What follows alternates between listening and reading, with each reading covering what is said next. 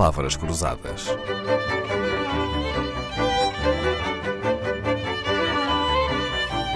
Porque quase tudo é uma questão de semântica. Diz-se que os casais se conhecem no divórcio, os irmãos na herança, os filhos na velhice e os amigos nas dificuldades. E o advogado Sandra Marina Abrantes conhece toda a gente em qualquer circunstância? Não, naturalmente que não. E, e há uma coisa incrível que é a maior parte das vezes o advogado não conhece o seu próprio cliente. Conhece a versão da história que o cliente lhe conta e que muitas vezes, ou diria que sempre, está distorcida. É apenas uma visão. E o advogado baseia-se apenas nisso, apenas nisso e vai fazer quase uma aplicação ipsis verbis da lei à história que está a ser ouvida, que é, que é uma versão. É uma grande surpresa, como está a dizer. Eu pensava que as pessoas iam ao advogado quase como a um confessionário. Não é? Não confessam Não deixa de tudo? ser, mas se reparar, é uma versão da história. Eh, Porque se vier a outra parte, e é por isso que muitas vezes a mediação é muito melhor como resolução de conflitos, porque estão as duas partes e cada um conta a sua história, e muitas vezes a mesma realidade tem histórias completamente diferentes. Sem que nenhum esteja a mentir, eh, Sem que nenhum esteja a mentir. Sem que nenhum esteja a mentir, são perspectivas e não se conhece o sistema que está por trás daquilo. O advogado fica a conhecer o cliente, mas não conhece o sistema. Muito bem. A nossa convidada veio explicar-nos o que é e para que serve o direito sistémico, repetindo então a lição de ontem: o direito sistémico é aquele em que um problema só tem solução quando todos ficarem satisfeitos. E o direito sistémico, então, também trata de divórcios? O direito sistémico também trata de divórcios e é muito útil nesse, nesse tema em E tem concreto. sucesso?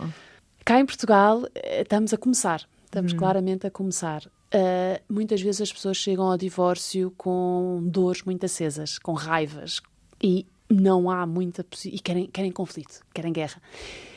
Uh, eu digo muitas vezes que são os egos, não é? Que chegam, que chegam ao tribunal e dizem eu quero, eu faço, eu quero fazer valer os meus direitos. Isto é egoico. Uh, raramente se chega ao tribunal como se chega a uma terapia. Muitas vezes eu também tenho essa parte terapêutica e uma pessoa diz eu quero paz dentro de mim, eu quero estar bem. E quando chega um advogado é eu quero, quero luta, não é? eu quero os meus direitos. E então é preciso esta abordagem que no fundo contempla estas duas vertentes e no divórcio isso é essencial porque nós não podemos ouvir a história de uma pessoa que está cheia de dores, que no fundo é isso que traz, e falar de um ponto de vista só jurídico. É preciso esta sensibilidade, este olhar terapêutico, este olhar ampliado, esta consciência, este olhar sistémico para lidar com estas situações, na minha, na minha opinião. E sente que os clientes ficam satisfeitos quando são colocados perante essa nova perspectiva ou não? Alguns, outros, há uns que não querem mesmo. E aí não há nada a fazer. Querem guerrear, querem guerrear, litigância. Querem guerrear.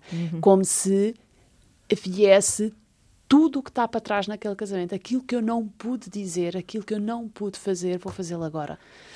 E então vêm com muito desejo de guerra. E, e aí. eh, para, para isto é preciso haver alguma colaboração dos clientes. Mas, Sandra, um divórcio não é sempre uma separação, uma cisão? Acaba por ser, mas eh, na nossa cultura é visto como uma coisa má.